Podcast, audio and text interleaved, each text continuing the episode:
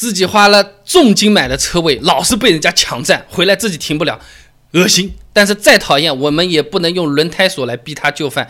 一呢是没有风度，二呢其实也不合法。作为一个文化体面人，我们至少有三种体面又合法的办法，把我们自己的车位抢回来。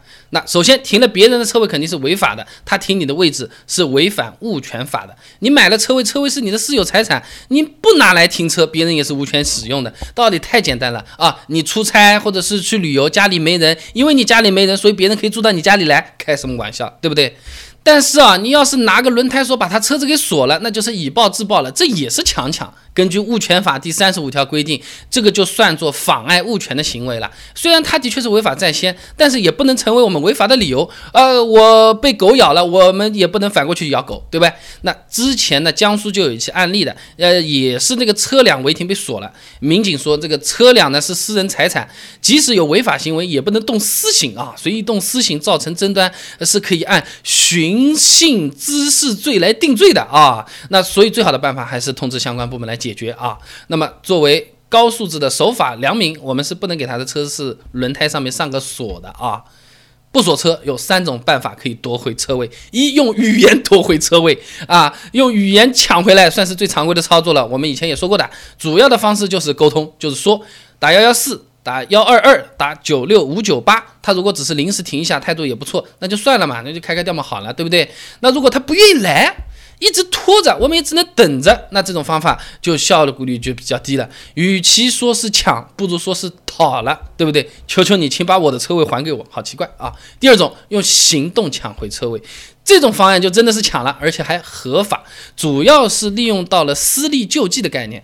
私力救济是一个法律名词啊，简单的说，就是在不违法的情况下，我们有权主动保护自己财产。那既然他不愿意挪车，我们帮他挪。他的车子被挪走了，我们的车位就名正言顺的抢回来了。具体是这样操作的：首先，我们需要一辆叉车和一个司机。那根据行业平均市场价格，一名带 N 二驾证的叉车师傅连人带车八百块钱一天，也有按小时算的，大概两百块钱一小时。那接着我们就可以用叉车把他这台车子嘿挪到其他的位置上去。挪车有两个要注意的，第一就是这个叉车的这个叉臂。插过去的那个部分一定要用泡沫材料包裹，避免蹭坏他的车。第二个呢，就是一定要把他的车挪到方便开走的地方，千万不要把那个车挪到犄角旮旯里面 塞住出不来啊！这种狭窄地方不太好，也没品啊。那么有一些空位啊，宽度过窄，门开不了。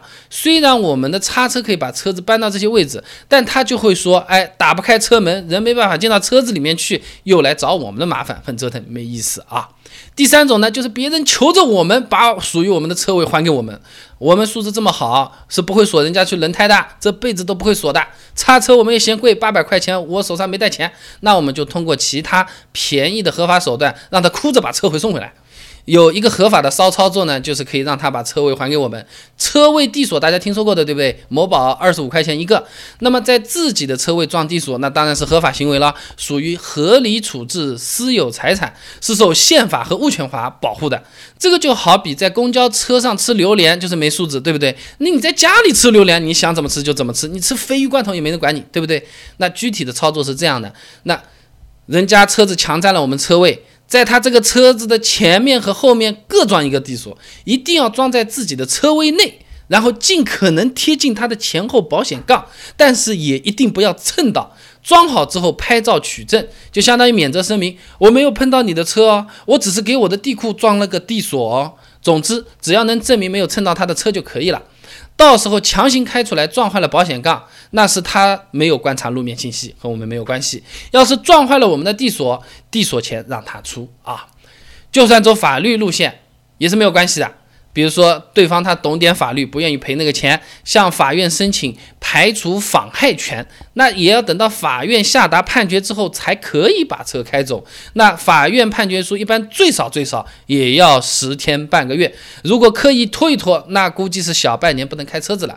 上面的情况还是对方胜诉的情况，想他败诉是很简单的，顺手就反诉他侵权你的车位使用权，基本就是吃定了啊。那如果对方叫警察，因为他。他侵权在先，你是可以用侵犯车库使用权作为理由，让他支付相应的停车费来弥补损失的啊。总的来说呢，只要按照这个操作，随便他怎么折腾，都是立于不败之地啊。那么如果不想产生争端啊，我也不是那么要事情的人，我也不好斗，我就想好好平安过日子的。给你一些预防的办法，预防别人占我们自己掏大钱辛苦买的车位，最好的办法就是在车位中间加一把地锁，那也能省去下面抢的那个过程了。首先呢，地锁可以表明车位的产权，而且现在的地锁先进啊，上面车牌号信息都可以印上去的，就好像我们家门口有门牌号一样的，人家也不会弄错的。直观的结果呢，就是别人不光是没有办法停进你的私有车位，还看到这个车位就知道已经是被人买了啊，是哪哪个车牌号的。一下子解决两个问题，又能阻止，又能告知，而且呢，高级点的这种地锁啊，是有车辆感应功能的，你又不用每次回家都下车跟那钢啷的那边搬，手上一泼灰黑黑的啊。车子里面它可以放一个专门的感应卡，只要你车子开到附近，地锁自己会降下来的。原理呢和高速上的 ETC 是很像的，不用自己动手啊。不过有一点要注意，这种操作是不适用于路面停车位的。那根据物权法第七十四条的规定啊，路面停车位啊是属于业主共有的财产。换句话说，即使你买了路面停车位啊，本质上也只是个租赁合同，你只有使用权是没有所有权的，那就是不能装地锁的。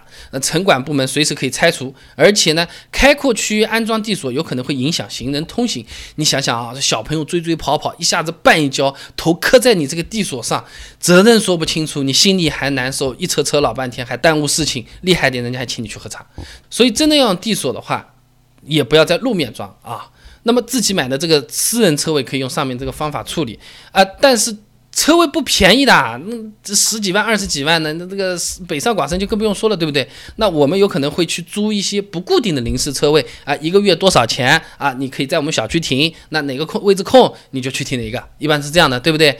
那么临时车位被人家堵牢了，车子出不来，车子转了一圈，电话号码没有找到，怎么办？关注微信公众号。备胎说车，回复关键词“停车”就可以了。那我这个公众号呢，每天都会给你一段汽车使用小干货，文字版、音频版、视频版都有，你可以挑自己喜欢的啊。哎，买个车位可以解决停车难的问题，但很多人说没买车之前你车位也得先买下来，有没有道理的？呃，平时我实在没地方停车跑业务，上马路牙子啊，怎么刚蹬一下上去，会不会把车子弄坏的？我把资料查好了。答案有可能和你想的还不太一样。关注微信公众号“备胎说车”，回复关键词“停车”就可以了。备胎说车，等你来玩哦。